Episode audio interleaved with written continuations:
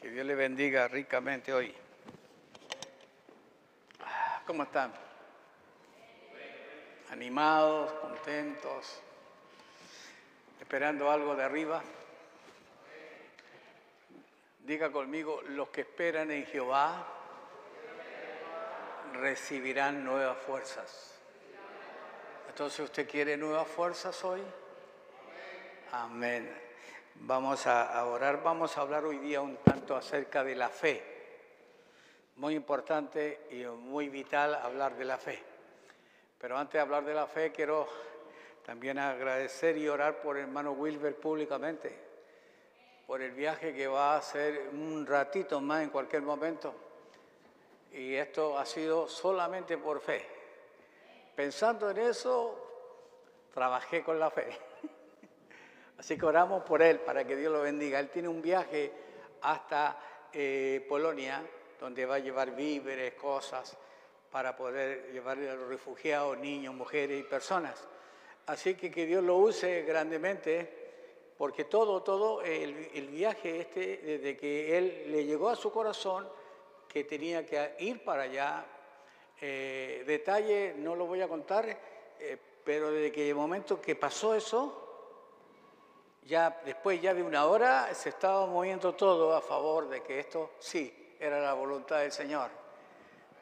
Y hasta en detalles tenía que, que arrendar una furgoneta para que cayera todo de carga, que tenga harto espacio para echar cosas. Pero no pudo ser, no pudo ser, así que va a su camioneta. Pero ¿sabe por qué? Porque Dios sabe lo que hace. Le impidió eso porque luego a través de una ONG tomaron contacto con el hermano Wilber, etcétera, etcétera, y le pidieron y se enteraron que iba para allá. Y le dijeron que necesitaban un favor tan grande o quizás más grande que el otro, y era que trajera personas para acá. Imagínense. Así que yo le pido que extienda su mano a este varón hacia allá y oremos y lo encomendemos en el nombre del Señor para que su viaje sea un viaje guiado y gobernado por el Señor, de ida y de vuelta. Padre, encomendamos a nuestro hermano Wilber en este viaje. Santo Dios. Oramos todos juntos, extendiendo nuestras manos y poniendo un grano de fe en esto. Padre glorioso, llévalo en victoria, en victoria y tráelo en victoria que pueda cumplirse el propósito de este viaje y de este sentir que pusiste fuertemente en su corazón. Te lo agradecemos todos, Padre amado, por esto, porque va representando como sea nuestra iglesia acá. Así que lo bendecimos todos juntos en el nombre de Jesús y la iglesia dice, amén, que Dios lo bendiga, hermano Welber. Ay, amén, pues, oiga. Hermana María Eugenia, Dios la bendiga. Mm, está grande su, su ¿no?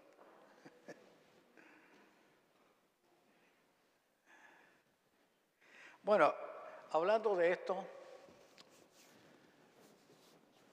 quiero hablar acerca de el idioma de la fe. Diga, debo de tener un lenguaje vivo. Vamos, diga.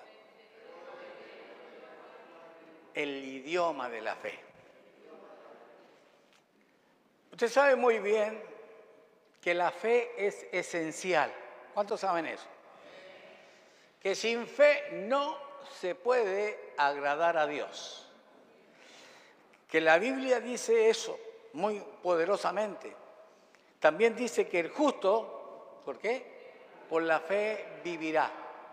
Hay poder. Y Efesios, también dice, por un lado, por gracia soy salvo por medio de la fe y esto no de vosotros, pues esa fe es un don de Dios. O sea, la fe mueve la mano de Dios y trae la gracia salvadora a nuestra vida. Eso es muy importante saber, por eso que debemos de entender que para alcanzar victoria, la iglesia en este lugar, para alcanzar victoria, tiene que tener y desarrollar esa fe.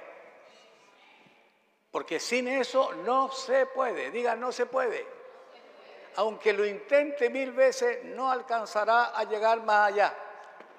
Pero con fe vamos a llegar hasta el fin. Y se necesita más fe que nunca para este tiempo del fin.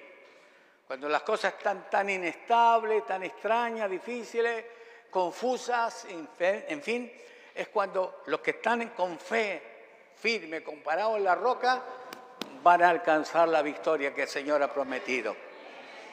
Quiero leer un par de textos en Hebreos capítulo 11 para, para comenzar a introducir esto. El verso 1 y voy a leer el versículo 3, capítulo 11 del libro a los Hebreos. ¿Mm? Verso 1 y verso 3. Este es el capítulo de la fe, ustedes saben muy bien. Dice así, es pues la fe, la certeza, aquí ahí está puesto, es pues la fe, la certeza de lo que se espera y la convicción de lo que no se ve. Y el verso que sigue, el verso 3, añade, por la fe entendemos haber sido constituido el universo por la palabra de Dios, de modo que lo que se ve fue hecho de qué? De lo que no se veía. Hay poder en el nombre de Jesús. Es importante entender que la fe se relaciona con lo que no veo, con lo que no se ve. ¿Mm? Con lo que no se ve. Eh, cada vez que tú ves algo o percibes algo por medio de los cinco sentidos, no es fe. La fe es la demostración de las cosas que no se ven. La fe trae a la existencia o manifiesta lo que ya lo que no se ve, pero que se hace vivo y lo trae del cielo aquí a la tierra. Yo no sé cuánto dicen amén. Si yo les enseño mi reloj y le pregunto a ustedes ¿Cuánta fe usted necesita para ver mi reloj? Ninguna, porque lo está viendo. ¿Ah? Ahora, si la fe demuestra las cosas que no se ven, es porque ya existen en la dimensión espiritual. Si no existieran, no podría demostrarse. ¿Me está entendiendo? Ok. Pablo dice en segunda de Corintios capítulo 4 y verso 18, segunda de Corintios 4, 18, algo, algo realmente extraordinario. Hablándole a la iglesia, pues, dice, no mirando a nosotros, cuando habla de nosotros está hablando del cuerpo de Cristo, la iglesia. No mirando los, nosotros, ¿qué cosa? Las cosas que se ven pues las cosas que se ven, ¿qué son? Temporales. Pero las que no se ven, ¿qué son? Eternas. Hay poder en el nombre de Jesús. Oiga, dígale, Señor, inyectame fe por el Espíritu Santo. Diga. Aviva ese fuego, porque lo necesitamos. ¿Cómo usted y yo podemos mirar las cosas que no se ven? Por medio de la fe, por el ojo de la fe. ¿Están de acuerdo? Dice, no mirándonos. Está hablando del cuerpo de Cristo, nosotros, la iglesia. ¿Qué significa esto? Significa que en la iglesia esta de Ósolo no se debe juzgar las cosas conforme a lo que se ve, a lo que se oye, sino conforme a la palabra de Dios. Cuando juzgamos por lo que vemos, por lo que oímos, podemos equivocarnos terriblemente, porque no lo que usted ve, no lo que usted oye es la verdadera cosa, la esencia, sino lo que usted cree a través de la palabra de Dios. Así que dígale, no te voy a jugar por lo que veo y oigo a ti, dígalo.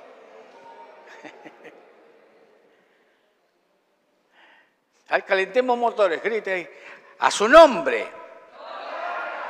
A su nombre. Eso es. Filipenses 4:19. Filipenses capítulo 4, versículo 19. Dice ahí, mire qué interesante, qué poderoso. Ay, a mí me gusta mucho esto, ¿ah? Dice, mi Dios, ¿de, ¿de cuánto? Nuestro Señor es su Dios. Levante su mano y diga, mi Dios, vamos, dígalo. Diga, pues suplirá todo lo que os falte conforme a su riqueza en gloria en Cristo Jesús. En otras palabras, Dios tiene riquezas en gloria, cosas que no vemos. ¿Para qué? Para suplir todas nuestras necesidades. Si usted no lo entiende, diga, Señor, ábreme los ojos hoy. La fe viene por qué?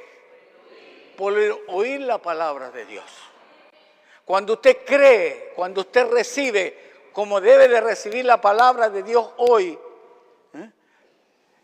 esa palabra se convierte, por así decir, en mi demostración de lo que no veo.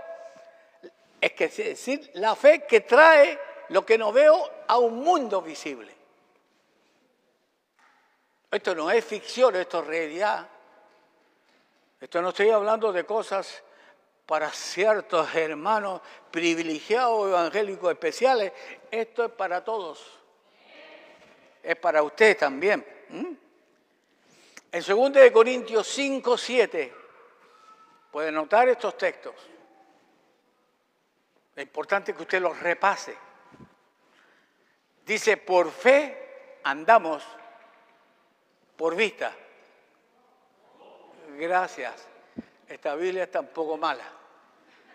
Por fe andamos, no por vista, no por los sentidos naturales. Estamos por fe. Es decir, que la fe tiene que estar por encima de nuestros sentidos naturales con los cuales nos educamos, nos formaron. Cuando llegamos a este mundo, toda la información, la enseñanza, la educación, la recibimos por oír, por ver, por, por, por, olfatear, por todo, por esos cinco sentidos, pero aquí nos está diciendo que la fe va por encima de eso. O sea, aquí nos está enseñando, por fe andamos, nos está enseñando el apóstol Pablo a caminar por fe y no por vista. Usted como creyente debe juzgar y basar sus acciones en las cosas que no se ven, no en las que se ven. Insisto en eso. O sea que usted debe juzgar según la palabra de Dios y dígale que está a su lado, no por las apariencias. ¿Cuántos se han equivocado alguna vez? No levante la mano porque lo hemos equivocado todos. ¿Mm? Ahora, mire esto otro también interesante. En Juan 15.7, el Evangelio de Juan 15.7, que estaba citando nuestra hermana Grisel hoy, ¿eh? hay un verso muy interesante, poderoso, que dice 15.7, sí, es algo condicional. Cuando dice sí es porque es cierto, es condicional. Si permanecéis, ¿dónde? Dice Cristo, en mí, dice Él, y mis palabras, o sea, sus promesas permanecen en ustedes, pedid todo lo que queréis y os será. Diga, wow, esta cosa. Este texto, este versículo afirma que podemos pedir todo lo que queremos, por supuesto si está en la voluntad de Dios, si permanecemos en Cristo y en sus palabras. En otras palabras, si no permanecemos en Cristo, un día sí, un día no, eh, y un día sí en sus promesas, hoy día las creo, mañana no las creo, no recibiremos las cosas que no se ven. ¿Ok? No recibiremos, por decir así, sanidad para nuestro cuerpo. Porque si tu médico te da seis meses de vida, Mejor es que tú permanezcas en la palabra de Dios ¿Cierto que sí? En cuanto a tu sanidad, el médico te dice eso, pero la palabra dice, por sus llagas tú fuiste curado. ¿Cuántos dicen amén aquello? Entonces cuando nosotros empezamos a confiar, a depositar la fe en Cristo, aunque el médico diga no se puede, con Cristo sí se puede, oiga. Hay poder en su palabra. Claro que se puede. Uh. Por eso que dice, no mirando nosotros las cosas que se ven, por supuesto, no mirando el cáncer, por decirle sí, no mirando ese tumor, no mirando nada en lo natural, sino mirando la palabra de Dios en cuanto a lo que ella promete según mi necesidad. Hoy quiero preguntar, ¿cuántos confían en la palabra de Dios? Levanta su mano, levanta el libro este, por favor. Levántelo en alto. Si puede, por respeto a esa palabra, póngase en pie. Levántelo, digo, yo confío en tu palabra. Por encima de todo. Amén, tome asiento. Escuche, cuando yo digo, cuando yo digo, estoy enfermo, que la mayoría nos enfermamos, aquí no hay Superman ni super mujeres. Cuando yo digo estoy enfermo, lo que estoy haciendo es firmar un contrato de propiedad que la enfermedad me pertenece legalmente. Ahí se me entendieron. En otras palabras, le estoy dando permiso a Satanás para imponerme la enfermedad en mi cuerpo. Pero si yo confieso que por su llaga o su llaga, yo fui pasado, yo fui curado, hermano, estoy y actúo como sano conforme esa palabra, la fe va a demostrar lo que no se ve y va a venir la bendición a nuestra necesidad física. No es uno, son miles y miles de testimonios de gente que ha permanecido en la palabra mirándose al espejo, dice, ay, ay, ay, no doy más, pero mirándose por la fe, como la mujer del flujo de sangre, que estaba mal, mal, mal, 12 años, terriblemente enferma. Gastó todo en los especialistas, en los médicos, en todo aquello, amén. Y, pero cuando oyó que Jesús, la fe viva, iba a pasar por ahí, ella puso fe eh, a través de Cristo y dijo, si tan solo tocare el borde de su manto, ¿seré qué? No dijo, seguiré enferma, seré sana. Y entre que pasó eso, hasta que llegó donde Jesús, que había mucha gente, hubo un precio que pagar un proceso que pagar para llegar allá, pero llegó, aunque sea arrastrándose, por debajo metió la mano y tocó el borde, y Cristo dijo, ¿quién me ha tocado? Ojalá que hoy día por la fe lo toque usted y diga, ¿quién me ha tocado en esta iglesia? Aleluya. Y los, discípulos dijeron, Señor, todo el mundo te aprieta. Como tú preguntas quién te ha tocado, no, es que este es un toque diferente. De este toque salió virtud, poder de mí. Eso es lo que necesitamos hoy para mantenernos firmes. Un toque, una fe viva que provenga de Dios. Gracias iglesia, Dios le bendiga. Dígale a su vecino, las cosas que no se ven son más reales que las que se ven, dígale. Son más reales que las cosas materiales, son más reales que las cosas físicas que está diciendo, pastor, usted está loco, no importa, déjeme creer en lo que Dios dice. Porque al final los locos son ellos, yo soy el que estoy cuerdo. ¿Cuántos dicen bendita locura? Claro. Fíjense que Jesús, cuando habló con la mujer samaritana en el pozo de Jacob y en Samaria, le dijo, Dios es que espíritu.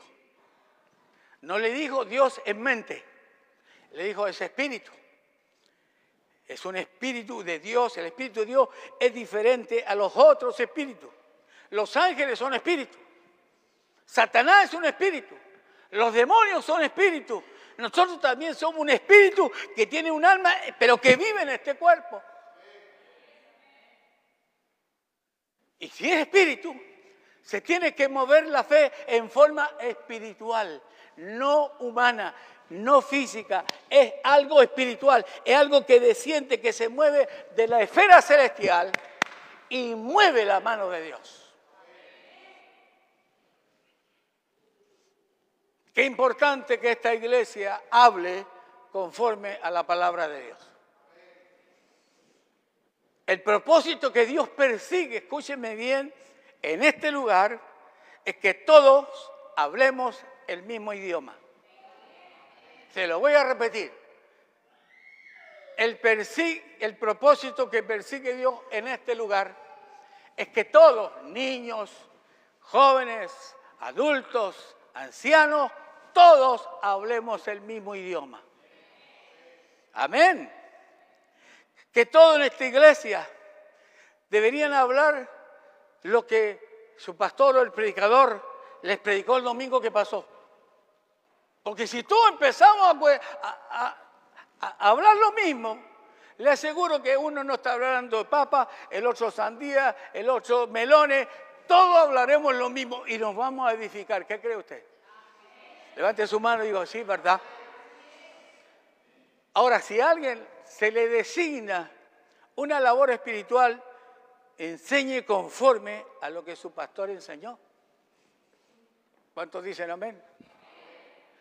Diga, estos son principios que levantan la iglesia del Señor. Amén. Aquí puro hermano eh, Alfonso dice amén. Alonso, perdón, le cambié el nombre, no se preocupe. Hermano Alonso.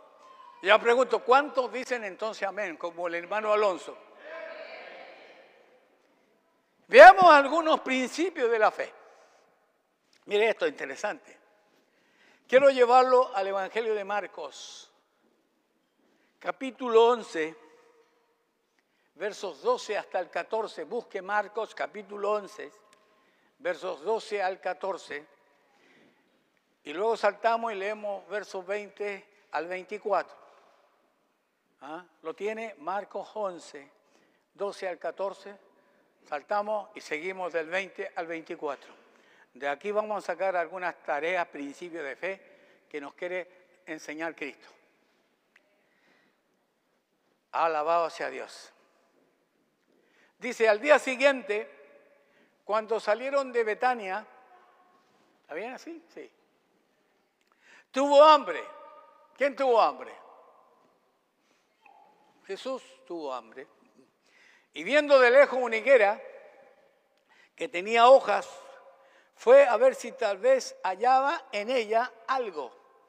Pero cuando llegó a ella, nada halló sino hojas, pues no era tiempo de higos pues no era tiempo de higos. Entonces Jesús dijo a la higuera, nunca jamás coma nadie en fruto de ti, y lo oyeron sus discípulos. 20 al 24, seguimos leyendo. Y pasando por la mañana, es decir, 24 horas después de que pasó eso, y pasando por la mañana, vieron que la higuera se había secado desde las raíces. ¿Está leyendo eso? Entonces Pedro, acordándose, le dijo, maestro, mira, la higuera que maldijiste se ha secado. Respondiendo Jesús les dijo, tened fe en Dios. Esa palabra fe en Dios eh, eh, no le honra mucho, pero eh, tener la fe de Dios, en otras palabras. Tener la fe de Dios porque de cierto os digo que cualquiera, dígale que está a su lado cualquiera, vamos, diga cualquiera que dijera a este monte, quítate y échate en el mar y no dudar en su corazón, subraya eso con rojo, si no creyere que será hecho lo que dice, lo que diga será hecho. Por tanto, digo que todo lo que pidiereis orando, creed que lo recibiréis y os vendrá. Estas palabras no las dijo por si acaso la gente de la teología de la prosperidad. La dijo nuestro Señor Jesucristo. ¿Cuánto lo alaban a Él? Jesús es la fuente de toda la sabiduría y de la inteligencia espiritual. Jesús sabe cómo improntar, instalar un pensamiento nuevo en cada uno de nosotros. ¿Cuántos dicen amén? Dios quiere, en otras palabras, modificar tu manera de pensar para que pueda tener una forma diferente de vivir. ¿Cuánto quieren pedirle, Señor? Hoy necesito que tú improntes, tú hagas llegar esto a mi corazón. Lo necesito urgentemente. En estos versos que leímos, vemos cómo Jesús preparó intencionalmente ¿eh? un principio que quería soltarle a sus discípulos y espero que a ustedes también, que cambiaría para siempre sus vidas. ¿Cuánto quieren que la vida de usted, por medio de la fe de Dios, sea cambiada de radicalmente? Jesús en forma intencional, repito, lleva a sus discípulos donde había una higuera, un árbol, para soltarle un principio de fe. Jesús sabía mejor que nadie, por favor, que no era tiempo de higo. ¿Cómo no lo iba a saber él? Se lo sabe. Pero los lleva ahí porque quería soltarles un principio que cambiaría sus vidas para siempre. Y espero que cambie la vida de nosotros también. ¿Qué vemos? Vemos a Jesús hablando con un árbol, oiga. ¿Qué diría usted si yo salgo allá afuera y me pongo a hablar con el auto? Este, este hombre, este pastor se volvió loco. Para que usted se imagine, él está hablando con un árbol por si acaso. Y lo, tenemos, y lo primero que tenemos que aprender es que la fe no camina según la razón ni según su lógica. Repita conmigo, la fe no camina según mi razón ni según mi lógica. Eso es lo primero que tenemos que entender. Dios hoy quiere romper todos los paradigmas. ¿Por qué? Porque, repito, la fe no camina según la lógica ni, ni la razón de nadie. La fe habla, diga, la fe habla. Vamos, diga, la fe habla. La fe llama a las cosas que no son como si fuesen. ¡Wow! Si realmente hiciéramos esto y viviéramos así, otra sería nuestra vida, se lo aseguro. Otra. El Señor aquí nos enseña o nos hinta a hablarle al monte, por ejemplo. Tú un monte, plántate en el mar. Nos hinta a hablarle a un sicomoro, a un árbol, desarráigate.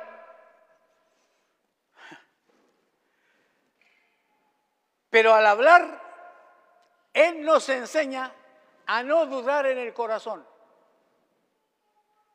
Eso es muy importante. ¿Por qué? Porque lo que digas creyendo, sin dudar, eso se hará. Por eso que aquí estamos viendo estas lecciones. ¿Lo entendemos? Diga, está bueno esto, pero déjame de molestarme porque quiero poner más atención. Si esta iglesia si cualquiera de ustedes, aún como personas, quiere caminar por fe, tendrá que hablar fe.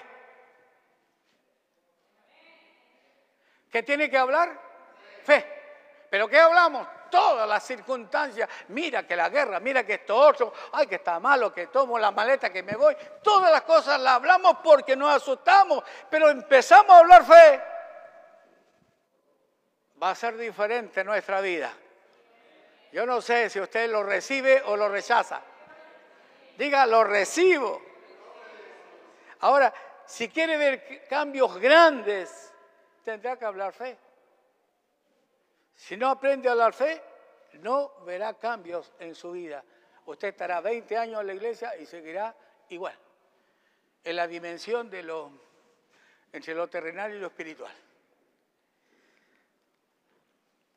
Por eso que la razón de por qué estás como tú estás es por causa del lenguaje de fe que tú tienes, que no es fe, que tú manejas. Dígale al hermano, si tú cambias tu manera de pensar, dígaselo por favor si lo tiene cerca. Si tú cambias tu manera de pensar, vas a cambiar tu manera de vivir. ¿Están de acuerdo? Diga, todo comienza con un idioma nuevo de fe. Todo. Aleluya. ¿Se acuerda cómo hablaba antes? No, ni siquiera que se acuerde, se quiere acordar. Las cosas que usted decía, que yo decía. ¿Te recuerda esas palabras que usted decía? Horrible.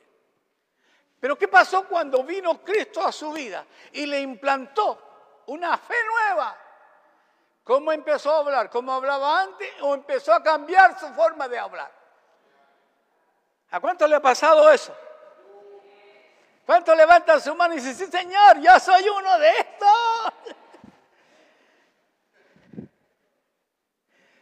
Y cuando Jesús le habló a la higuera, le habló delante de sus discípulos. ¿Por qué? Porque estaba preparando un escenario para establecer algo en la vida de ellos para siempre. Por eso que la iglesia primitiva se movía con cielos abiertos. No tenía miedo ni a las persecuciones, ni a lo que venía, ni a todo lo que lo perseguían, porque esto cambió la vida de ellos y de ellos vino para nosotros y gloria a Dios, nosotros estamos al final de los tiempos y estamos firmes en la fe creyendo en el Señor también. Amén. Cuando Jesús no halló higos en la higuera, le dijo, nadie jamás coma fruto de ti. Y lo dijo en voz alta para que lo oyeran sus discípulos. ¿Qué podemos observar aquí?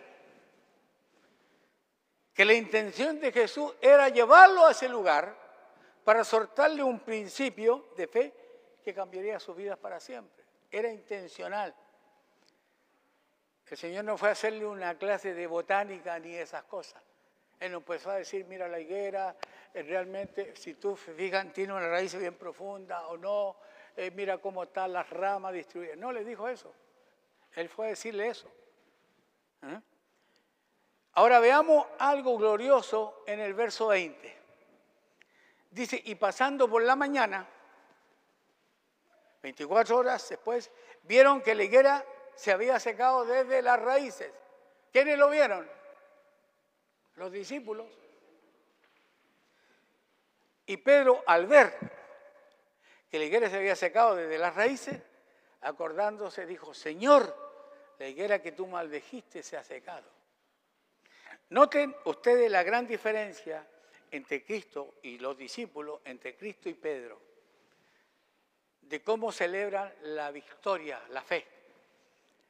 Pues en el momento en que celebras la victoria determina el grado de fe que tú tienes. Algunos esperan que pase y, se manifieste el milagro para decir gloria a Dios, hay victoria. Pero otros la celebran antes. ¿Cuándo la celebras tú? Jesús celebró la victoria o su victoria 24 horas antes que Pedro. Ah, ¿Me entiende? Jesús la celebró el día anterior.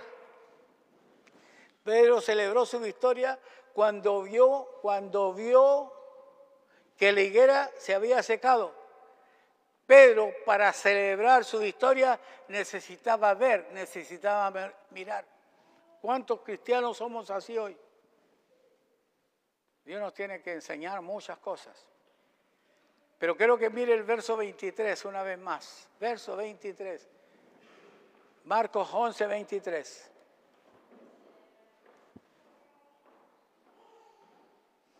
Porque de cierto, ¿lo está leyendo? Léalo. Porque de cierto digo que cualquiera, que cualquiera que dijera a este monte, quítate y échate en el mar y no dudar en su corazón, si no creyere que será eso lo que dice, lo que diga le será eso. Quiero hacerle una pregunta. Cuando tú hablas, cuando tú dices, pregunto, ¿crees lo que habla? ¿Crees lo que dice?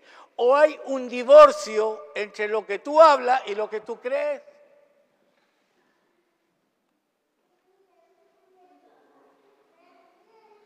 Interesante la pregunta, ¿sí? Jesús le habló a la higuera.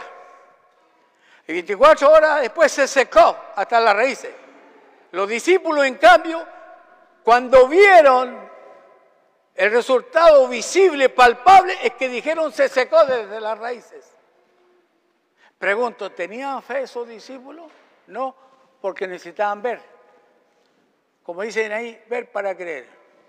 Si no veo, dijo Tomás, no creeré. Si yo no, si yo no meto mi dedo en las llagas, no creeré lo que ustedes están diciendo. Y Jesús lo llama cuando se le aparece, ven Tomás incrédulo, ven para acá. Mete tus dedos en mi llaga. Y cuando vio que era él, se arrodilló y dijo, Señor mío y Dios mío. Y él dijo, bienaventurados los que no vieron y creyeron. Hay poder en el nombre de Jesús. Hay poder en el nombre de Jesús. El verso 23 dice, cualquiera. Diga por favor cualquiera. Ah, usted no me entiende, diga cualquiera. No estoy hablando de cualquiera en el sentido de desprecio, por si acaso, es que cualquiera. No, por favor. Porque el pueblo de Dios sufre del oído. Dijo, el pastor dijo, me dijo cualquiera, oiga. Yo no le estoy diciendo cualquiera a usted por si acaso. Aquí está diciendo cualquiera de ustedes. Cualquiera de ustedes puede calificar para vivir de lo que habla. Aleluya. Este tipo de fe no es para gente especial. Claro, usted, pastor, como predica está, está bien para usted, pero no, no, no, no, no, no. Aquí no está hablando de evangélicos privilegiados. Esta fe es para cualquiera de nosotros. Dile a tu vecino, es para ti, vecino. Vamos a decir, es para ti, vecino. A lo mejor está pensando, claro, a Jesús le resultó porque Él es Dios. ¿Cómo no le va a funcionar? Y no te culpo que piense así. Pero Él recalcó, subrayó con rojo, cualquiera. Lo dijo él.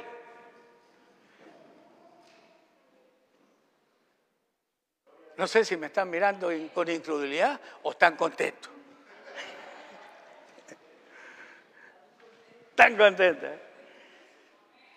Ahora, ¿dónde estuvo el problema? ¿En la fe? ¿Dónde estuvo? El problema no estuvo en la poca fe o en la fe, sino en la duda.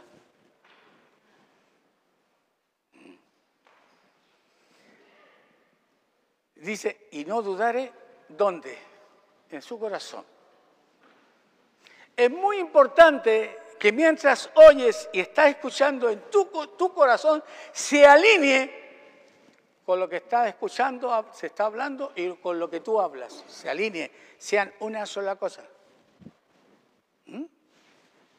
La persona que cree lo que dice y no duda, esto viene a ser como la materia prima que Dios va a usar para realizar esa obra que tú estás pidiéndole a Dios.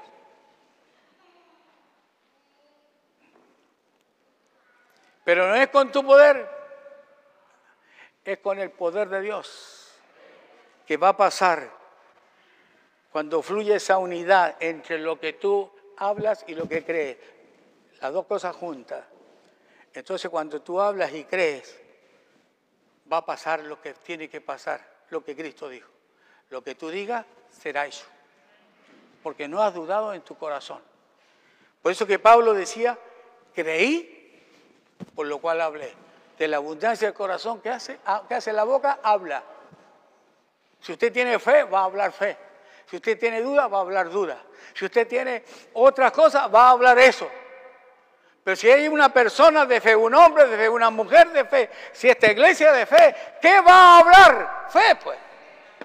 Alabado sea Dios. Y no aquí solamente cuando nos reunimos. Va a hablar fe en la calle, va a hablar fe en el hogar, va a hablar fe en el mercado, va a hablar fe en su trabajo, en su escuela, donde quiera que vaya, va a hablar la fe del Señor.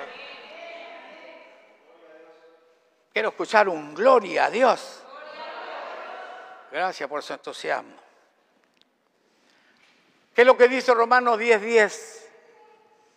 Porque con el corazón se cree para justicia, pero con la boca se confiesa para salvación. Amén. ¿Se da cuenta? Todo va eso unido. ¿Qué le pasa a la gente que confiesa que es salvo, pero en el corazón tiene así un signo de interrogación. Cuando Jesús venía caminando por el mar, por encima de las olas, y venía acercándose, ustedes conocen ese, ese, pasaje, ¿cierto? Les gusta, ¿cierto? Y cuando venía caminando y venía acercándose a la barca donde estaban sus discípulos, que había un tremendo esto, dice que los discípulos, ¿qué les pasó? Se asustaron porque creían que venía caminando un fantasma, un espíritu raro. Pero el Señor le dice, no temas que yo soy. Se lo dijo bien claramente. Y Pedro le dijo, si eres tú, manda que yo camine sobre las olas. Y Jesús le dijo, no temas, Pedro, ven. ¿Qué hizo Pedro? Se bajó y empezó a caminar sobre las olas, pero al ver, al mirar el fuerte viento y las olas comenzó qué? A hundirse. Y el Señor lo tomó, lo levantó y le dijo, hombre de poca fe, ¿por qué dudaste? Impresionante. Enseñanzas magistrales de nuestro Señor. Levante su mano y diga, la gloria es tuya. Diga qué rico lo que estoy comiendo de parte tuya, Señor. ¿Dónde estuvo el problema entonces? ¿En su poca fe o en la duda? En la duda. ¿Cuánto después de que le dio, le da una palabra, dudan que se va a realizar? Y dice, no, voy a orar para que Dios la confirme. Si te la dijo, que anda buscando confirmaciones, y te dan una confirmación, después voy a buscar a otra por si acaso. Y voy a buscar una tercera, no se preocupe. Si Dios habló, va a pasar lo que usted recibió. Ni más ni menos. En la duda, por supuesto. Jesús dijo, si tuviera fe como un grano de mostaza. ¿Cuántos saben que el grano de mostaza es la semilla más pequeña de todas las hortalizas? ¿Cuántos lo saben? Pero cuando dos semillas de mostaza pequeñitas se encuentran y conversan como los hermanos aquí conversan, y le dice una semillita a la otra pequeñita, ¿qué vas a hacer tú cuando grande? Yo voy a hacer un gran árbol. Y es cierto, porque esa semillita tiene todo el potencial puesto por Dios allá adentro para ser el más grande que anida a los pájaros, da sombra, es impresionante. La fe crece hasta ser un gran árbol. ¿Cuántos quieren tener ese tipo de fe? Claro. En otras palabras, con esa poca fe, como un grano de mostaza, tú puedes hacer proezas siempre y cuando no dudes en tu corazón.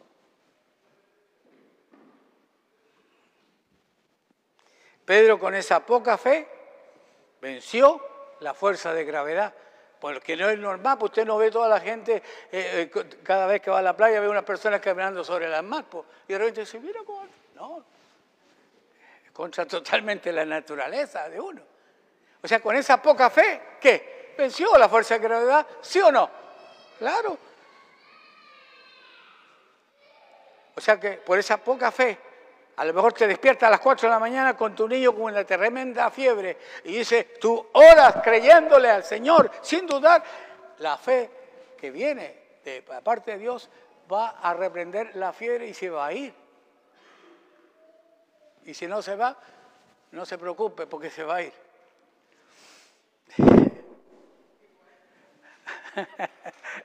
yo sé que, yo sé que estoy predicando algo tremendo y que es muy, es muy alimenticio.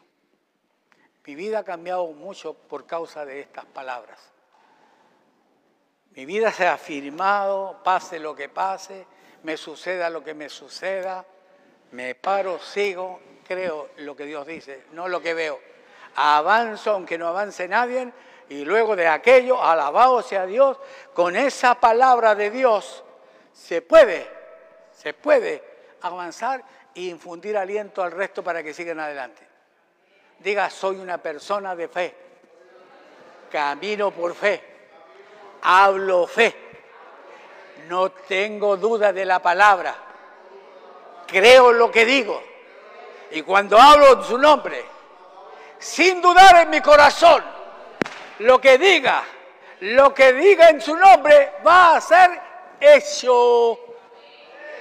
Hay gente que diga gloria a Dios por eso.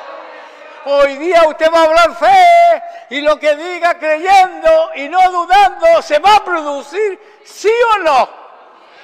Diga sí, hermano.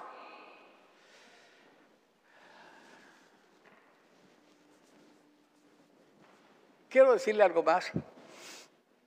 Quiero enfatizarlo. Que dudar es una elección. Yo escojo o elijo dudar. O sea, todos tienen el derecho de la duda. Pero eso lo escojo yo. Yo elijo dudar. Mientras tú estás escuchando hoy la palabra de Dios y estás bajo la gran unción del Espíritu Santo que está aquí, glorioso Dios, bajo la gracia del Señor, tú dices, esto que estoy escuchando me lo llevo a casa. Lo tengo que aplicar a mi hijo, a mi matrimonio, lo voy a aplicar a mi trabajo, a mi, a mi empresa, a mi enfermedad.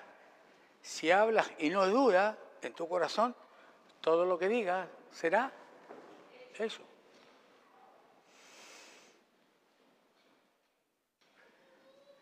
Pero si tú te pones a razonar lo que estás oyendo y dices, es demasiado sencillo lo que dice, tiene que haber algo más complicado. Cuando tú razonas, no te va a funcionar. Por eso que hay algunos que están estancados y oran y le piden y siguen estancados porque no funciona, porque no se han decidido a creerle al Señor por encima de lo que usted cree, piensa o se imagina. ¿Me está entendiendo? Si tú le dices a un niño, hay un niño por aquí, hay niños grandes, pero hay unos chiquititos por ahí. Si tú le dices a un niño, como le dije a mi nieta la vez pasada que vino aquí, oye, le dije, hay un, hay, un, hay, un, hay un marciano, hay un hombre extraterrestre ahí. ¿A dónde me dijo? Si tú le dices a un niño ¿eh? que hay un ser extraterrestre ahí, él te va a decir, ¿y de qué color era?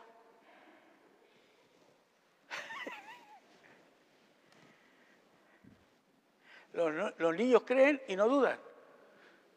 Llamémoslo así. El, problema de nosotros, lo más grande, es que empezamos a sacar cuentas.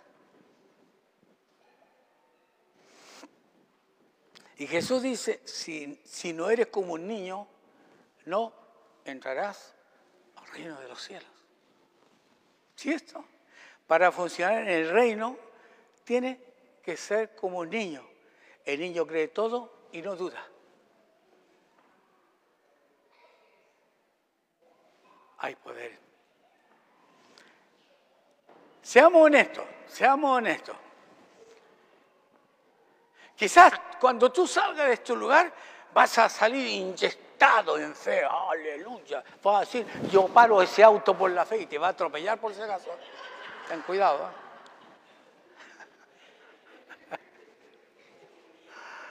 porque algunos somos demasiado acheridos, pasamos por el cementerio y que se abran las tumbas y se abre una para que te caigas a ese hoyo.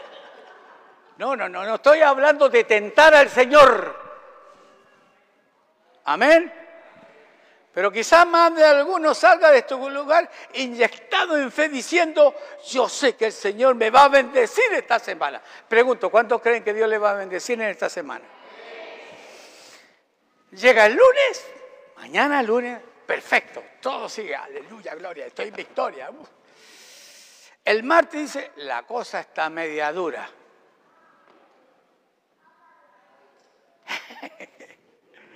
El miércoles dice, el miércoles estás pidiendo oxígeno. ¿Cierto?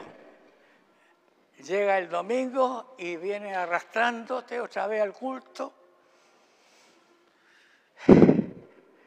para ver que te digan una nueva palabra para funcionar por lo menos unos 3, 4 días. Pregunto, ¿has tenido fe en la semana? No porque estabas pensando cómo iba a pasar la semana. Si pasaba bien y se comprobaba, estaba bien. Pero si pasa mal la semana, entonces no pasó nada. No, sí, sí pasó. Sí pasó. Lo que pasa es que tú no lo creíste. Al no creerlo, se detuvo la mano de Dios. Pero si tú crees y sigues creyendo, aunque el sol no brille más, sigues confiando en el Señor, se va a producir aquello que Él dijo que se haría tarde o temprano. Repito, dudar es una elección personal. Tú eliges dudar. Alguien que está escuchando aquí, nomás por ahí que diga, no creo todo lo que está diciendo, algunas cosas. Tú estás, bueno, tú estás decidiéndolo, yo no te voy a decir nada. Nosotros tenemos una predisposición natural de dudar. ¿Por qué? Porque fuimos formados a creer en lo malo, ¿cierto que sí? En lo dañino. A mí me acuerdo que me estaba, cuando estaba niño, hace 1300 años atrás, me recuerdo muy bien, que me decía mi mamá, si te portas mal, el viejo del saco te va a llevar. Y toda la cuestión del viejo del saco, de, Juanito, que no sé, que no, si tiene miedo, no sé, un montón de cosas. Entonces uno le enseñaban a andar asustado porque el viejo del saco se lo iba a llevar. ¿ah? Entonces todo el tiempo pues, tuvimos una predisposición a lo malo, a creer los problemas, porque, y si tú piensas así, el problema siempre lo va a tener encima. ¿eh? ¿Por qué? Porque tendemos siempre a pensar en lo malo. ¿A cuánto le es más fácil pensar en lo malo que en lo bueno? son súper son super espirituales. ¿Cuántos piensan alguna vez lo malo? Levanta tu mano, si, si aquí no te vamos a disparar, ta, ta, ta, esos dos, tres, póngalo acá, pa, pa, pa, no, no, no, no, no. Es natural. En dudar, natural.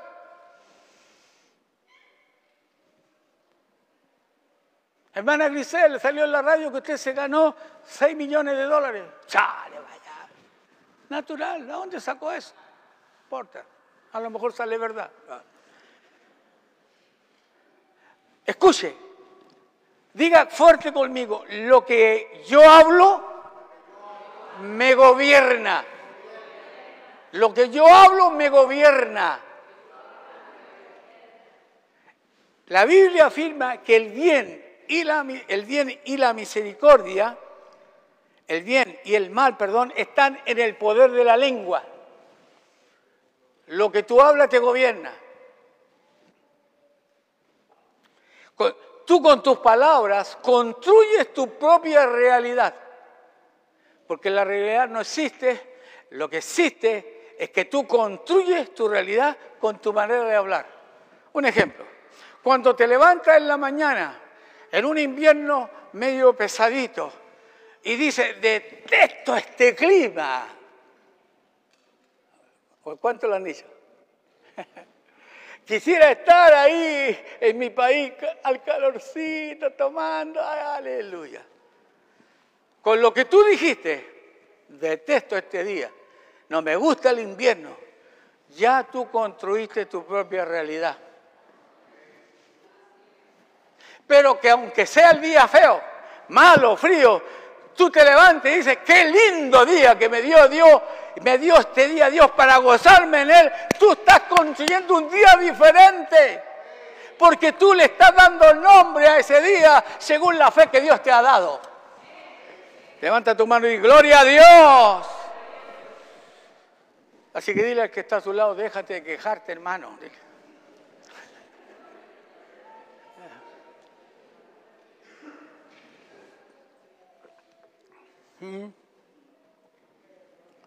Amén. Así que cuando tú hablas, construyes tu propia realidad. Si tú vienes, por ejemplo, y dices, no, voy a llegar un poquito más tarde, no a la alabanza, o voy a llegar a la alabanza, no a la palabra, porque me aburre. Así que bueno. Entonces tú vienes a la alabanza, así como entrando medio doblado, así, se sienta, mira, tres, cuatro conejos parados ahí, nada más. Y de repente mira, da vuelta, no viene nadie. Y la hermana, amén, gloria a Dios, aleluya. Y le canta. Y, yo creo que la hermana dice, ¿están los hermanos no están aquí? Pero esos tres, cuatro conejitos que están ahí, esos cuatro gatitos, se paran y empiezan a alabar al Señor con gozo, con alegría. ¿Qué crees tú? ¿Te va a importar el resto o vas a alabar porque Dios vive en medio de la alabanza? ¿Qué es lo que va a pasar? Es diferente. Es diferente. Pero dice, no, voy a llegar a la palabra, porque lo que más me importa es la palabra. ¿Acaso cuando se está cantando, se está cantando, qué cosa? ¿Ah? Se están cantando palabras de Dios, hermano. Y la fe viene por oír esa palabra. La alabanza con la palabra de la mano, hermano, es un todo, es un todo, diga un todo. Así que diga, el próximo domingo va a llegar a la hora, diga. Tremendo problema. ¿no? Porque algunos entran así como con cara de teólogo, como cuando estamos terminando el culto, así con una cara especial. ¿eh? Y se sientan y miran como de lado incluso.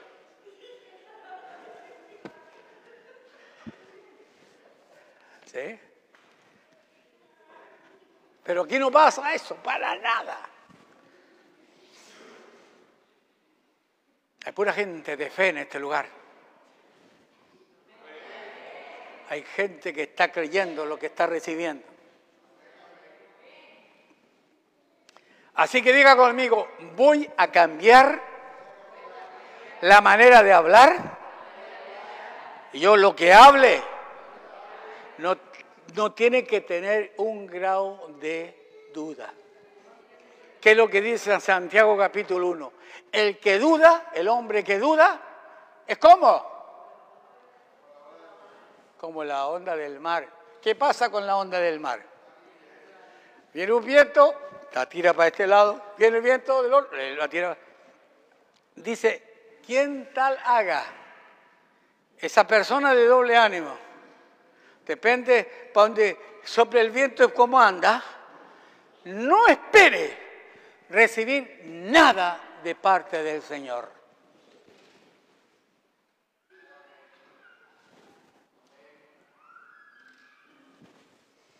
Oiga, que son tan bonitos, yo los veo tan lindos este lugar. Tengo harta fe, claro. Los veo lindos. Ya se están riendo de nosotros. Los veo lindo porque, ¿sabes qué? Aquí la lindura es lo que está brillando en sus ojos. Yo les veo brillar la, la fe. ¿Tiene ganas de que las cosas sean diferentes? ¿Ves que el único que responde? El único que responde es mi hermano. Voy a preguntar, perdóname hermano, ¿tienen ganas de que las cosas cambien? No, usted no. ¿Tienen ganas de que las cosas cambien?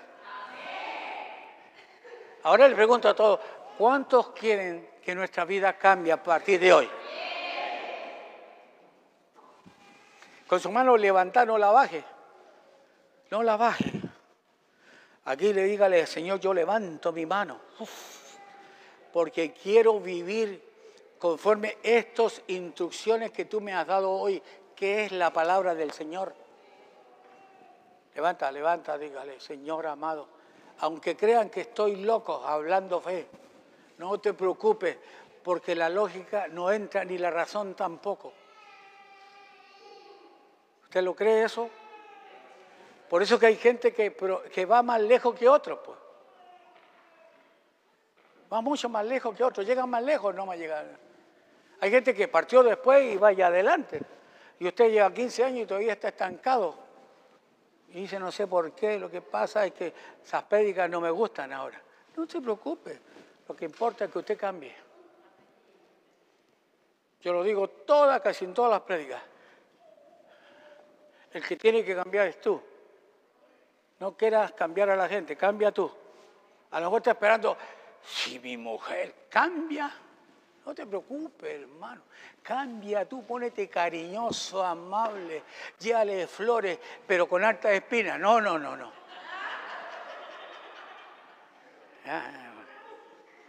Llévale flores, llévale una caja de chocolate a tu mujer, hombre. Y no le diga a mi gordita, está cada día más gordita, no le diga nada.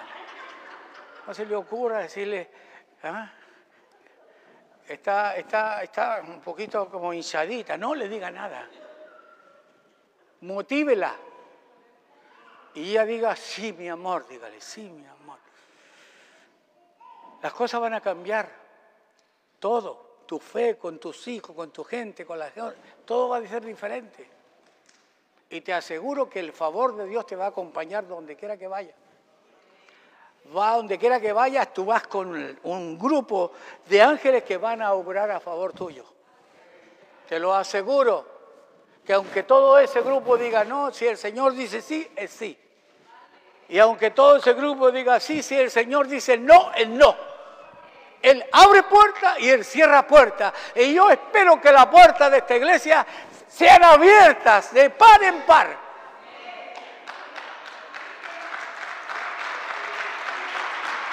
Alábale, alábale, dile, ah, Señor.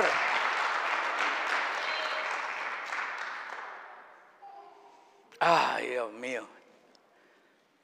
Por eso que honré orando al Señor, a nuestro hermano, porque él me llamó y me contó, pues eso fue un movimiento de fe. Y uno dice, bueno, es que el llamado que tiene el hermano es ese. No, es que se movió por fe. Aunque no vaya nadie, partió igual. Le pregunto, ¿cree que Dios lo va a acompañar a este hombre? Sí, más o menos. ¿Usted cree que Dios va a acompañar a Wilber? ¿Cree que Dios le va a proveer todo lo que necesita? Él me dijo hace un rato, ¿y no llevas a alguien que te ayude con el idioma, hermano? No. ¿Y cómo va a ser? Y mi esposa dice, búsquete alguna frase en inglés que te la anoten. No, porque tengo un traductor, el Google.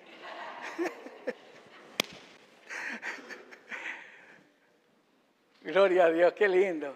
Mire que está a tu lado, dile, te ves bien bendecido. ¿Mm? Siempre le decimos a la misma persona, ¿se da cuenta? ¿Y qué pasa con lo otro? Cuando dijimos, bendice al que está a tu lado, claro, lo bendecimos, pero que está allá atrás, no.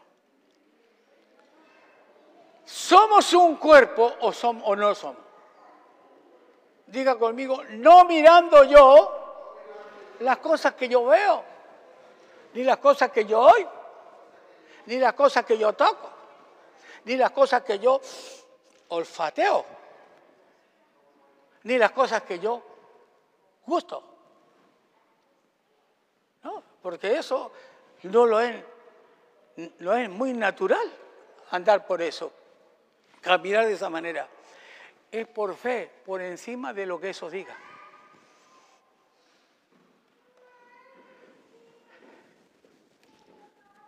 Mire, mire qué interesante. Yo iba a terminar, pero como que no puedo terminar, no sé. pero ya voy a terminar, no se preocupe. Abra la Biblia, por favor, en el Salmo 27.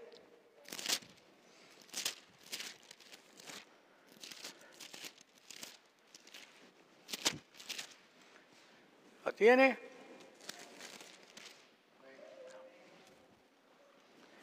Miren qué interesante lo que dicen los primeros versos. Y con esto voy a terminar.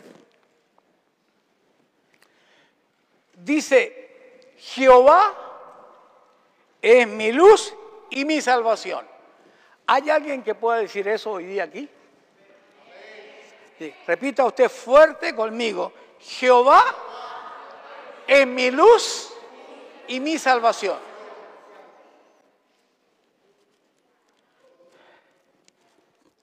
Hermano Alex, si Jehová, si Dios es su luz y su salvación, ¿de qué podrá temer usted? De nadie. ¿De quién temeré? Interesante. Después dice, Jehová es la fortaleza de mi vida. ¿De quién he de atemorizarme?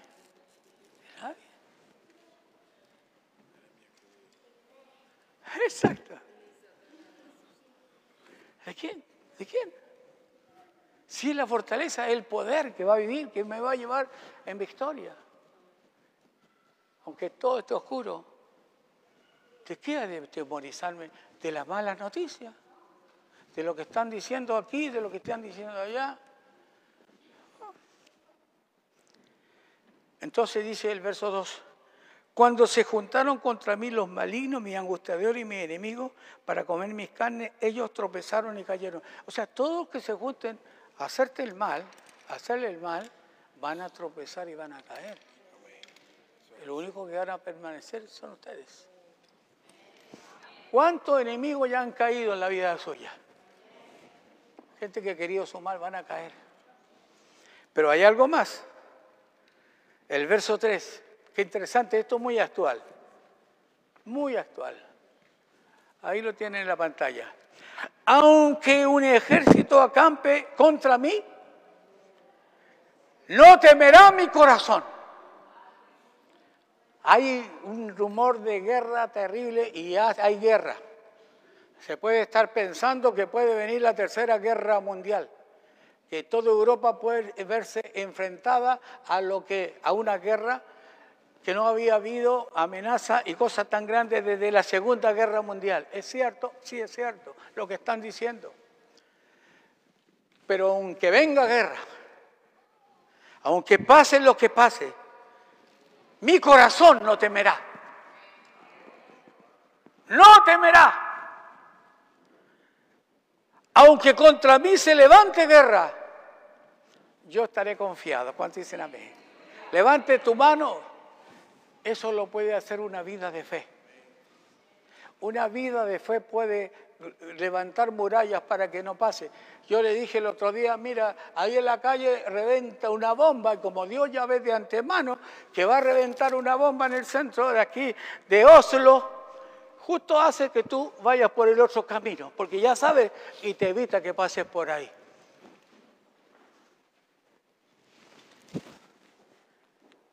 ¿Será? ¿Será que Dios nos cuida así? Yo lo creo. Si llegó mi hora, va a llegar aunque evite mil cosas. Me puedo pegar un refalón, piso una cáscara de, de banano y me mato.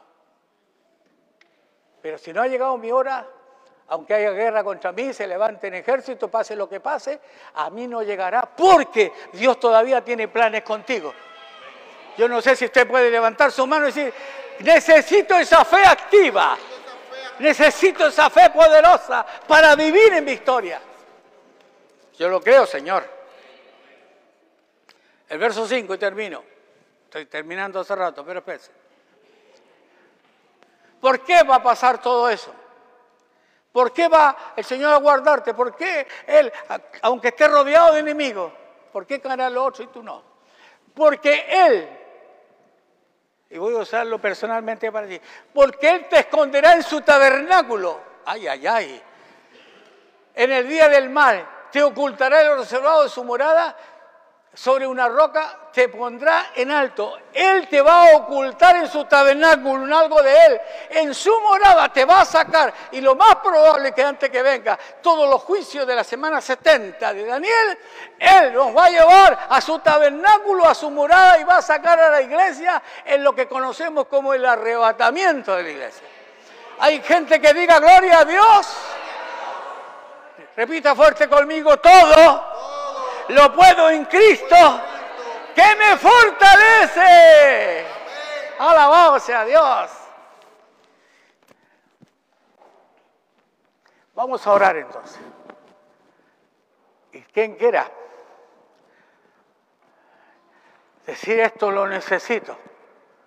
He tenido fe, pero mi fe necesito que se desarrolle, porque Dios te dio, cuando tú creíste, naciste nuevo, te dio una medida de fe. Pero esa fe tiene que seguir desarrollándose. Si tú crees que esto es para ti, te invito a venir aquí al frente a poner nuestra confianza absoluta en las manos de Dios. Pasa, te invito, toma una decisión, ven aquí al frente y oramos juntos al Señor. Alabado sea Dios.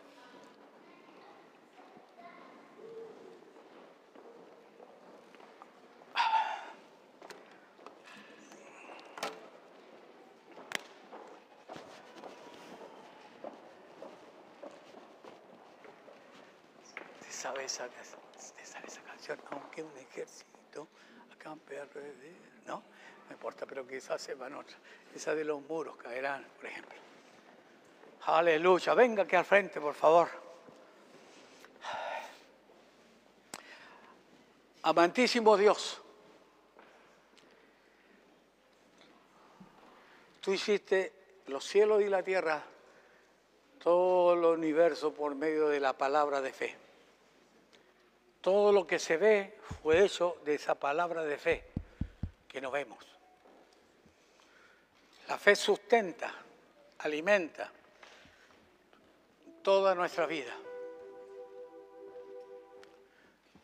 He traído, Señor, esta palabra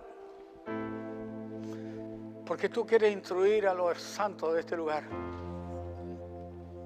a caminar por fe y no por vista, a fortalecer la fe a no quejarse tanto, sino alabar más a Dios, a creer que todo lo que tú has prometido es poderoso para cumplirse. Tú nos has dado palabras poderosas, promesas, que aún quizás no han venido a nosotros porque hemos dudado muchas veces. Hemos sembrado la semilla creyendo, pero luego le hemos sacado porque no hemos visto resultados. Señor, yo te pido quien quiera que tenga aún problemas en su relación de pareja, aprenda a vivir por fe. Aprenda a bendecir, a hablar palabra de vida con su cónyuge. A tener, Señor, un lenguaje diferente, un lenguaje de fe, un lenguaje de vida, un lenguaje que edifica y que no destruye un lenguaje que empuja hacia adelante y no hunde a la gente. Señor, guarda esta casa de oración para que se mueva por fe, no por lo que oyen ni por lo que dicen, sino por la palabra de Dios. Porque si no vamos a juzgar a las personas según las apariencias, sino que unamos nuestra fe como un solo equipo aquí y donde quiera que escuchen más tarde esta palabra, les llegue, Señor, como un sustento de unificar la fe, porque la fe produce unidad. La fe hace que seamos uno en Él, así como tú y el Padre son uno, seamos uno nosotros. Levanta tu brazo y dile, Señor, a que esta fe se produzca. La necesito como nunca antes porque me estoy enfrentando a escenarios de dolor, me estoy enfrentando a escenarios de enfermedades, de imposibilidades. ¿Será que tengo que estar o no con este hombre? ¿Qué dices tú, Dios? ¿Qué sé yo?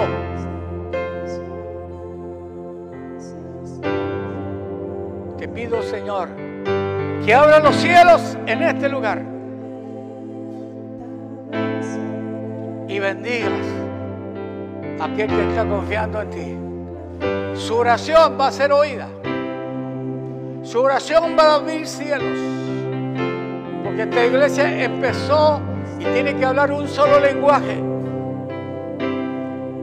El lenguaje de la fe que Cristo enseñó a sus discípulos. Que esta palabra no regrese a Dios vacía, sino que traiga fruto en aquel para lo que hoy se sembró. Si usted cree que es para usted, dígale, heme aquí, heme aquí, lo recibo de todo mi corazón. Aleluya. Santo Dios. La unción mueva y rompa cadenas y yugo de maldad.